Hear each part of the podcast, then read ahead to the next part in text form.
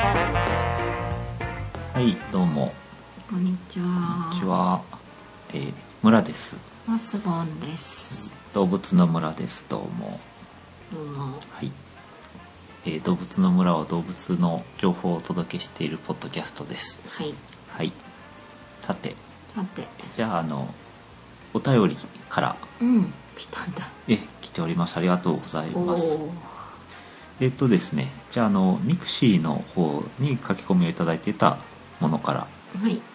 えードンダーさんからいただいております。ありがとうあございりがます。とうございます。あすいませんあの全体的に紹介が遅くなってしまいまして、うん。はい申し訳ありませどうんもでし失礼たいたしました。はい、えードンダーさんのお便りですけどうん。えっとですねサラブレッドの回にコメントをいただいてます、はい、小田切氏の面白場名馬名ねについて触れられていましたね、えーかっこ彼は詩的な素敵場面をつけられたりもします風に吹かれてなどもうポエムな。はい、え桐谷さんかな桐谷さんかという有名な馬主さんは、うん。え猫大賞猫パンチうん。猫やったねなどへえ。猫をつけた、えー、人名人人馬名馬主さんうんうんうん。だそうです、いるんですね。そういう方すごいね。はいちょっと見てみましょうかはい。きちょっと振り仮名が振ってないからわかんないな桐谷さんか桐谷さんかうん。はい、すいませんでした。で、えー続きがありまして、えー特に猫パンチというお馬さんは、うん。僕の300円を15万円にしてくれたありがたい馬くんです。あおおー、あ。すごいすごいね。あやかりたいね。あやかりたいですね。えー、万、万馬券、1万円になるから万馬券ですねう。ん。うん競馬やったことないからさ、うん万馬券を当てたこともないんですよそう、そうだよ ね。回りくどい言い方になりましたけうんどやったことないっていうだけなんですけどうね。ん、なんかすごいアドレナリンが出そうですね、ああ、はあ。まあその分何かうんなんかでもやっぱりすごくコマーシャルやってたりとかしてうんね煽ってくるよ ね楽しいよみたいな感じのうんうんあでも良かったですね猫パンチ猫パンチう、うんん、いい名前いい名前ねさてえーっと続きがありましてうん猫パンチで15万円になったよって話の続きですが、うんえ20年前までは中央競馬でもうんうんアラブ種のレースも開催されてました、うんうんう、うんあのんなんか揺れたねこの間放送の中ではサラブレッドばっかり走ってるとあと万栄競馬ぐらいしかないってことだったんだけど、日本でもやってたということですね、アラブの方、えー長いこと競馬してもどんな理論で立ち向かっても競馬は JRA の勝利ということで、うんうんうん、15万円買ったけど全体的に負けてるということですか ねうんそんなもんなんでしょうねあのパチンコやってる人とかもなんかそそういうよね今日は勝ったとか負けたとか言うけど、うんうん障害勝ち負けて言ったらうん負けてるよみたいな、うんうん結局パチ胴元というかそちらの方が儲かるような仕組みになってるというそっかでしょうか、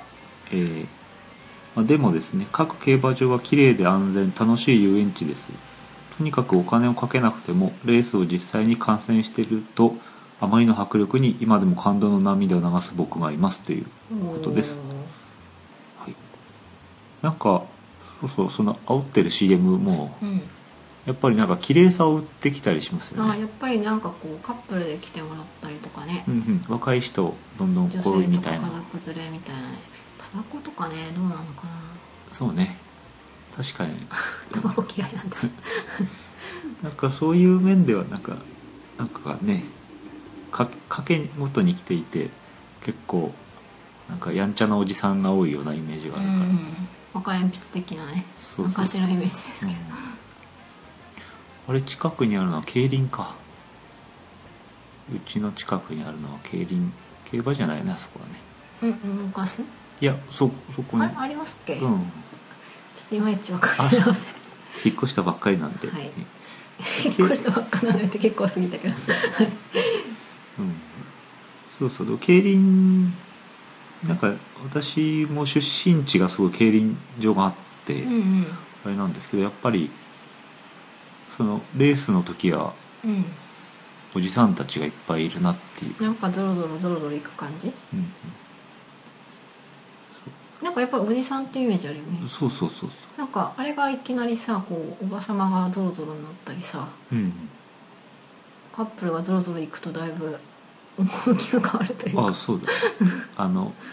スーツじゃないと入場できないと か結構なんか雰囲気が面白いかなと思うけどそんな感じでした、まあはい、ありがとうございますありがとうございますさてよろしいですか次の、はいはい、次はあの本サイトですねあのメールフォームメールフォームですねど、えーそうそうそう動物の村3になってますけどそちらの左の方についてるメールフォームからコメントいただいております、えーこんばんはミクシーのキンキですツイッターではヤギ系さんですありがとうごあざいりがますとうございますはい年が改まって随分経ってしまいましたが今年もよろしくお願いしよまろすしくお願いしよまろすしくお願いしますご紹介ももう2月になってしまってすいませんさてこちらもあのサラブレッドの回ですうんね、うんえ作業の回聞きました実は中学生の頃から競馬ファンだったりするので特に興味深かったです、もう意外といますね競馬いにますね詳しい方ね、うんうんいますね競馬に詳しくない人々がやりましたけそう どでですね、お二人は競馬ファンというわけではないということでしたがよくまとまっていたと思い ますさすがですどうもありがとうございますよかよっかたっでたす怒られるかと思ったそうねえーサラブレッドを紹介するとすればやはり血統から入ることになりますよねっていうことそでしうーんそたうなんだうんそうなんですね適当よくわからずやっておりますやっけてどおりますあのあれですよねよくこういうあのファンが多いものを紹介したりする時ってうんちょっとドキドキすドるキなドキするよねあの動物の村はまあファンが多いとか言っても動物のこと言ってるから なんかあんまりあれだけど、うん例えばサブカル系のポッドキャストとかで、うんまあ、話題の番組とかを取り上げてうん考察を加えたりするとう、んいっぱい来る反応がいっぱい来た賛否り両論なんかそうそうそうそう嬉しいけど辛いみたいななんかそう罵倒されたりする することがあるあるという話を聞きましたけれどもあのそうね今回は割とそうそれに近いかもしれませんけど、うん競馬の中身には触れなかったということで。うんうんまあえーそんな形でございますけれども、えーっとですね、話の途中にポニーのことが出てきたと思いますが、うん、ポニーというのは種類ではなく単に馬の大きさを表す言葉ですだそうです、ええなんかこんなの前やったかもね。あそうかわポかんないニーって馬がいるような気がしてましたけどそうじゃなかったってことですね、えウィキペディアによると肩までの高さが1 4 7センチ以下の馬の総称だそうですあのうん、この辺でも相当高 いな。肩肩だからねそこから首が生えてるわけでしょ、うなるほどあ失礼しましたそういうことなんですねありがとうございあまりすがとうございます。うんちなみに日本の在来馬はほとんどがポニーだったようです、うん在来馬。うん、え、じゃあちっちゃいんじゃん。そうなんだよねあのその例のそのサラブレッドとかは輸入品そっかとそいっうかそこっとなかん。でだからあれか昔の戦国武将とかそんなに巨大な馬に乗ってないって話はそうそうこうんうんの辺ですもんね。うんなんかそんな話とナポレオンの話をしたような気がしますけど、えーただ人間も小さかったので殿様が馬に乗ったらそれなりに様になったかもしれませんあというような考そっかそっ察かはい、みんなあれですよね。早見もこみち的なあ的なもこみちさんのような身長だったわけではないし。それは何何何のドラマを想定してあ、あ何のドラマも想定してないんだあけそうど、その人間がちっちゃかったって話なんですけど。えなんだっけさっき言ってたやつは源のなんとか玉木あ、それはあれですよだいぶ前だいのぶだいぶ前うん、だいぶ前の大河の話であでもあ今度天海もこみもこちみちさはんはあの大河にちょろっと出始め黒田官兵衛のやつでそうすかそうそうそう馬に乗るかもしれない乗るねといいですねだからあれはあそれ言ったかなこの間違うわけでしょもっとうんサラブレッドとかに乗って暴れん坊将軍とか、うんあの砂浜をかけるけどうん、もっと小さい馬だったってこうとだよね、ん、そうだねはいはいあと珍実況出ました珍実況あの先ほど のトンダーさ奥んの深いね猫パンチに続いてですねうん珍実況を教えてくれてます最近ではおまわりさんが追うっていうのがありました仕事してるね おまわりさんってカタカナのねえー小田切さんの馬だそうですおまわりさんも放送で紹介されていた小田切さんの馬だとえー、やるね小田切小さ田ん切さんやりますね面白いねこれちょっと見てみようというかさっき実は見たんですけど、うん結構良かったですね仕事してた仕事におまわりさんが乗ってたおまわりさんがねおまわりさんが追われてた ねどっちかというと追われてたってことは走おまわってりるさん逃げるみたいな感じになってた先を走ってる先を走ってましたね、おーはい、これ面白かったですありがとうござあいりがまとうしごたざいますえー、ともう一つのお便りが、うんお便りというか、まあ、ツイッターからのあのなんていうんですかやり取りなんですけれどもうんうんえっ、とですねスーさんからうん最新回を聞かせていただきましたちょっと待ってくださいねはいいただきましたえ日本における馬文化についてご興味がありましたらうんえー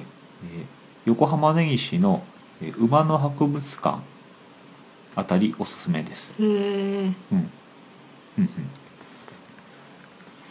えーなんだ昔美術工芸品としてのバグ目当てで立ち寄ったことがある、うん中華街の食事のついでにでもかっこ笑いということでう教えてくださいましたありがとうございバますグかバグバグねブグバグブグバグのクラクラとかうんうんうん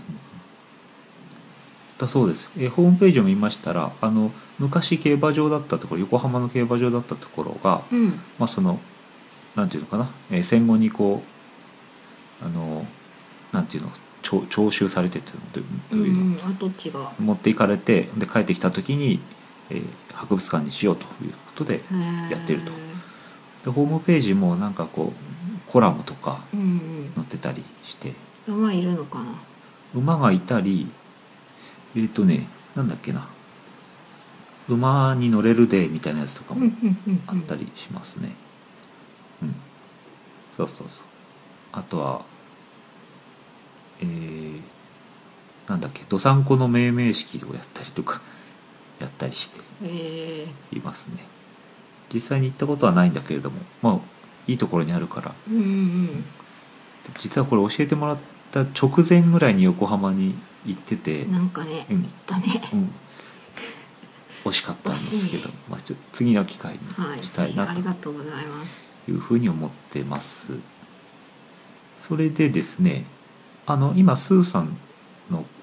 からのコメントだったんですけれども、うんあのスーさんというのはあのポッドキャストの「たびたびカフェの旅時間」というところをやってらっしゃるあ方であラジオの方なんだええ、あのスーさんとマーさんとロミロミさんって3人でやってるんですけれども、うんこれはあのポッドキャスト界ではあの最大の勢力と言っていいんじゃないかと思うんですがあ「そたうなびんだたびプロジェクト」っていうやすやすさんという方があのややってるグ,、まあ、グループといったらなんていうかないろんうなんポッドキャストをやってるんですけど、そのうちの一つで私もすごくあの毎回楽しみに聞いてます。はへい、えなんですぜわひざわざありがとうございますありがとうございます。でちょっとこういうやり取りがあった背景にはですねあの実は私があのちょっとあのなんだっけあれネイバーまとめあええあまとめてたねええそういえばと無駄にいうね機能を用いてまとめを作っ痛たいあ中に、うん、あの紹介をさせていただいたっていうおすすめのうんうんポッドキャストそうそうそうそほううほうほうほあうのぜひ皆様もあの、えーまとめを見ていただけたらなと思いましてまとめ2つ作ってましてうんえープロじゃなくても面白い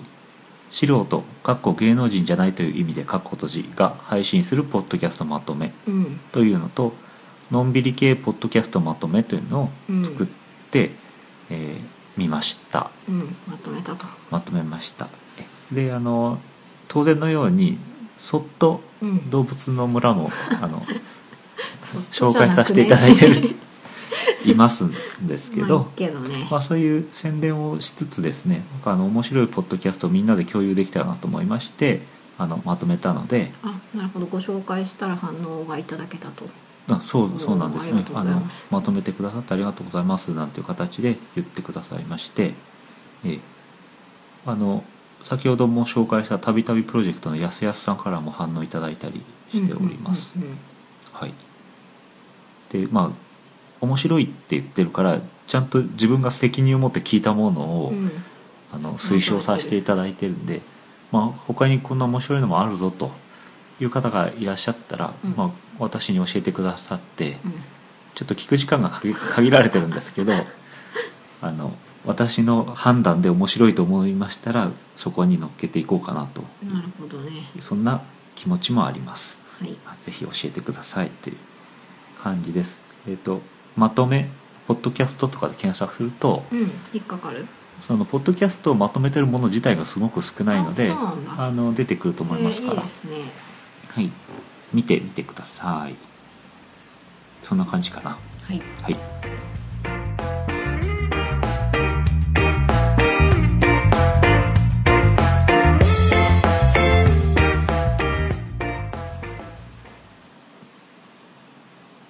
さてさて本題なんですけどうんこれ結構喋ってますねすでに30分ぐらいかかっちゃったか15分以上喋ってますねおあでも今日短いんでなあもう中身サはクッとねはいえっとですねどこまで行きましたっけじゃなくて作業まで行ったんですねサラブレッドということで,、で次は他行なんですけどもはいはい立ちつてとの中からですねえチベット砂ねごめんなさいチベット砂ギツネつなぎつねえを紹介しますえー知らないんですけど、これ知らないんですけどあのちょっとあのネット上というか一部話題の動物になってますうんはいチベタンフォックスとかチベタンサンドフォックスっていうね、うんいうふうに言われてる、えーキツネなんですけど、うんあの名前の通りチベット高原ですねうんネパール中国インドなんかに広がっている標高が 5,000m 超えるような高地うんで生息しているキツネうんです砂砂狐うん、まあ、砂な漠んで砂かは分からないんだけどそのそうそうそうそうそうあの砂漠というか乾燥してる乾燥しているところで、うーんまあ、砂漠ほど砂漠ではないですちゃんうとん草がもさっと生えてたりするところにいます、はいキツネです、はいはい、で ででこれはあの「プラネット・アース」シリーズっていうの BBC 放送ですねのシリーズで2006年に初めて撮影に成功したというえふうにそ言んわれなてレるアなのんですけど、うんまあ、レアだけどそんなにあの、えー天敵もなくですね、うんうんうんあの絶滅しますという状態ではないとうんうんいうことで、えー、キツネっていうんであのあんな感じのキツネであの耳がツンとした鼻がツンとしうたんただ、まあ、まず色から紹介しますけど、うんもっとあの黄色くないね地味なたぬきっぽい茶色っぽい濃い茶灰色っとぽいか灰色っぽいで5 0ンチから7 0ンチぐらいの体長があってうん尻尾の長さが3 0ンチオーバーぐらいでしょううか、ん体重が3キロから6キロぐらいああまあ猫ぐらいかそうそうまあ B ちゃんぐらいなんですけど、うん B ちゃんぐらいとお考えいただくと分かりやすいかなと思うんですけど思った感じは B ちゃんぐらいでえはいえでまああの特徴まあ本当これだけでもう終わりなんですけど もちゃんちゃんと調べて特徴はうん割と小顔小小柄なんだけど、うん体調の割に顔がでかいっていう顔がでかいでかいあのナポレオンフィッシュみたいな感じナポレオンフィッシュは、まあ、魚だから何とも言えないけ どあの存在感として存在感があるおそーして顔がなんか悟ったようなか変な顔とかいい顔をしているえキツネー、じゃあぜひ画像検索していただきたいですね、うん私も見てないんでわかんないんですけどいろんな表現がありますけどアンニュイな大人の哀愁を感じさせると言って話題のチベットスナインですねお来今画像出たんですけどうんなんだおじいさんなんか今目を細めて遠くをうんうんはるかに見合ったりしてる画像なんですけどあいいね結構あ確かに顔が大きいそうそうあのあのフクロウ的なうんうん可愛さがあるねそうねそうねあの画像を検索してもらえれば一発でうって思うと思うんですけどなんだろうこう木彫りの何かのようなうんうん譜面みたいな何か不思議なあれを感じますね体の割に顔が小さいっていうのはなんか顔のエラが張ってるっていうかん、四角いね、うんそう顔が四角くなっていると、うん、でなおかつ目がすごい遠くを見てうんいて渋いっていうん渋い渋い、ういうやつです、うん、以上以上です生態とかないの生体 うん生体は一応ありますけどそれは生きてんだからあるでしょうんまああの ご紹介する何ごか紹介する特徴は特にないんですがうんあの狐なので、えっと雑種なんです雑食なんですけども、うん主にあの泣きウサギとち小さいウサギでキキーキーキューキュー鳴くうんネズミとウサギの合いの子みたいな形のやつがいるんですけど、うん泣きウサギを主な餌としていてで生息エリアも泣きウサギとかぶってると、あ完全にそれだけ食べたいはいうんまあ、当然昆虫とかねうん果物とかも食べますということです、うんであの大体そのなんだろうあれどこに書いちゃったかな、えー夜行性というかね日没から夜明けまでに行動するんですけど、まあ別にそれに限ったこともないみたいな日中もまんざらではマない、ンズラではないとか、えーそんな生き物でうん天敵も特になくて、まあ、強いて言うなら人間であると、ああなんかあれかそのうん乾いた土地あんまりうんうんあんまりいないんだあんまりいないみたいねあの敵がねうんうんなんか大きい鳥とかがいればとは思ったんですけど、うんそれはなかなか書いてなくてう、んうんあのちょっと調べられなかったんですが、うん強いんですね、まあ、天敵がいないという意味で、うんよかったねいやよよくもないな、うんただですね、まあ、天敵が人間だっていうけれども、まあ、キツネっていうのはよく毛皮をねうん取られますけれどもこのチベットスナギツネの毛皮はあの粗い毛なので、ああんんままりり好まれうんないんだ、そうそう気持ちが良くないと言ってキツネなのに毛皮は価値がないとうんいうのでだからそういう意味ではなんかうんよかった取られたりはねうんしないわけですね。うんはいあと生態としてはあの他のキツネの種類の比べるとうんそんなに縄張り意識が強くないんでうん割とあの他のキツネと一緒にいたりして、うん、やっぱそこは悟って寝るそうそうそう悟ってのんびり行こうやみたいなそうそうよかあったねんまりこうねガツガツしてないっていうかうん大人の余裕を見せているとなるほどねそんじょそこらのあれとは違うんだね格がねそうそう若いキツネとは違う若い若いツバメ若い人もいるけどね そうそうだそうでだすそうですはいこれねあの顔なんですけどうんななんでこんな顔なんでな四の角いのという説が、まあ、いくつかあるんですがうん決定打はなくてうんうんまあ、なんで顔がでかいかっていうかその顔のどこがでかいかっていうのはなんか襟の部分に、まあ、うんヒレがうんなんかこのひれ辺がもひれ違うひさだもさしてるっていうかねひだひだしててそれがなんか顔を大きく見せてるということなんですが、まあ、あの顔を大きく見せるといえばうん威圧威圧うん、なんかあの威嚇ライオンのお父さんとかあうんとあのフクロウが細くなったり太くなったりするみたいそうそうそうあとなんか尻尾をね高くしてみたりうん敵がいると立ち上がってみたりとかね、な、そういう体を大きくしたい願望ねうんそういうイメージで、まあ、顔がでかいから、まあ、あの外敵が顔だけを見てあでのかい実はこいつでかいんじゃないかって言って ビビってしまうと強そうに見えるという効果なのではないかと言われてますが、まあ、さっき言ったように外敵って何っていう話で敵がそんなにいるわけじゃないから、あじゃあ別にあれか頑張ってこう縦紙に進化したりとかするほどでもないうんうんうん、みたいな、そうそうそうだからな必あ要んまにり迫られてないっていうかそうそうなんですねじゃあなんでだから何も書いてない趣味趣味、うん、好みなんかでもあったりしないのかな顔のうん大きいオスがモテるとか、そうそうそういう仲間内でのうん、何かはあるんじゃないかなというふうなのは私の推測なんですけど私のただねこう決定的なことを言うんですがチベットスナギツネをインターネットで検索していただければわかるんですけどうん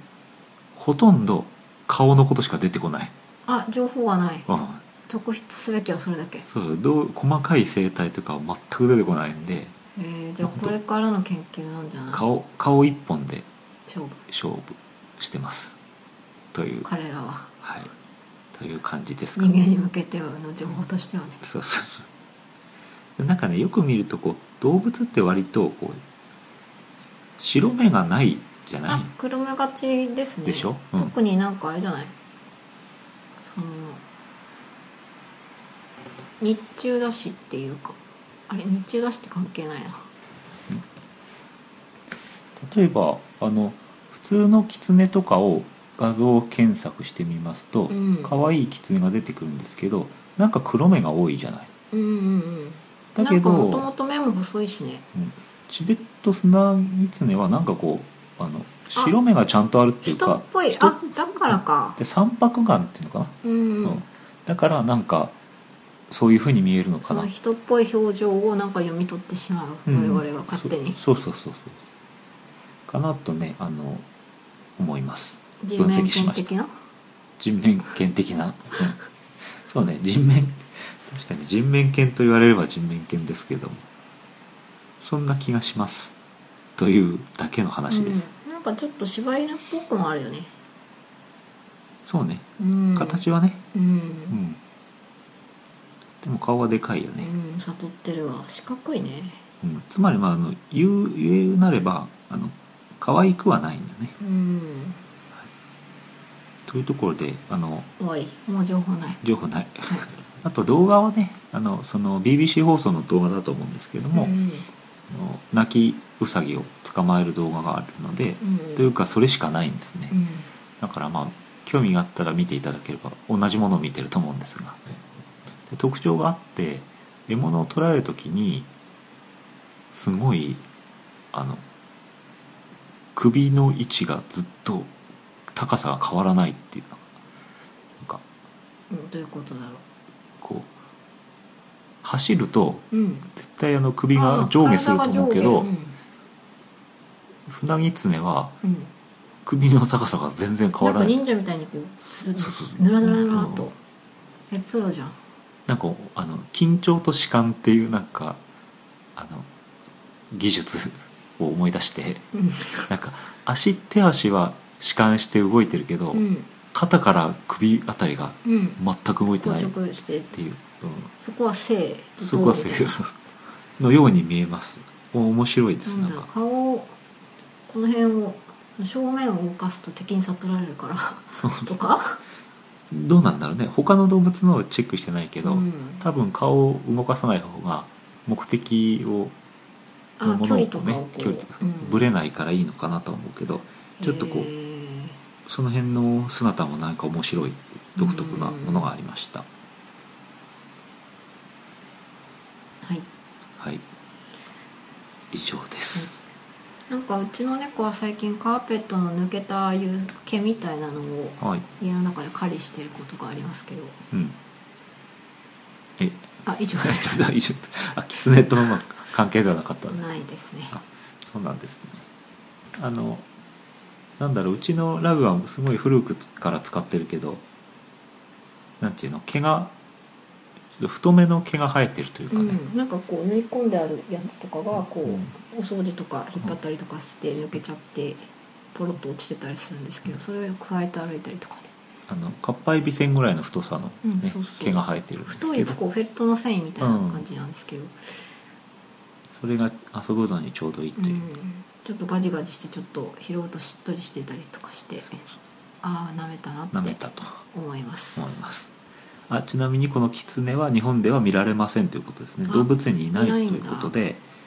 ちょ近場ではあの台北市の台北市立動物園のふれあいコーナーみたいなところにいるという情報がありま触しれ た、合って大丈夫なんですかまあ、キツネなんでねあのあんまり触れたらいなん ダメなのかなと思うんですけどちょ病っと気とか持っねてたり、その辺は分かりませんがエキノコックスってやつねうんこれ何かの時に紹介したと思うけど、うんうんあのい見るんだったら近場は台北ということでした、はいはい私からは以上です、はい私からもちょっともう猫が寝てて動かないし今日さちょっと寒いので、そうですねはい、皆様もお気をつけください今日収録日はですねいつですか10日土曜日土曜日8あす全然すいません間違ってました2月の8日8日の土曜日でなんか全国的に降ると言われているそうそうそう日らしくうん、あの東京でも1 5ンチから2 0ンチ雪が積もるらしいとか、うん、それで大騒ぎしていますがはい、どこにも出かけないことにしていたので、うん、この辺雨ですねこの辺は雨ですよね、かったねはい、暖かいところにいますんでね、うん、よかったと思います、はいはい、もう大丈夫でしょう2月だしこれ以上寒くならないんじゃないかな、うんと思いますけどね東北にいる人とか北海道にいる方とかね、うん、これからちょっとはい、まだまだ寒い天気がと思いますけど、うん、気をつけてくださいという感じですかうんはい以上以上はいじゃあ次回はななはな行の動物ということでいはいじゃあ次回までさようならさようなら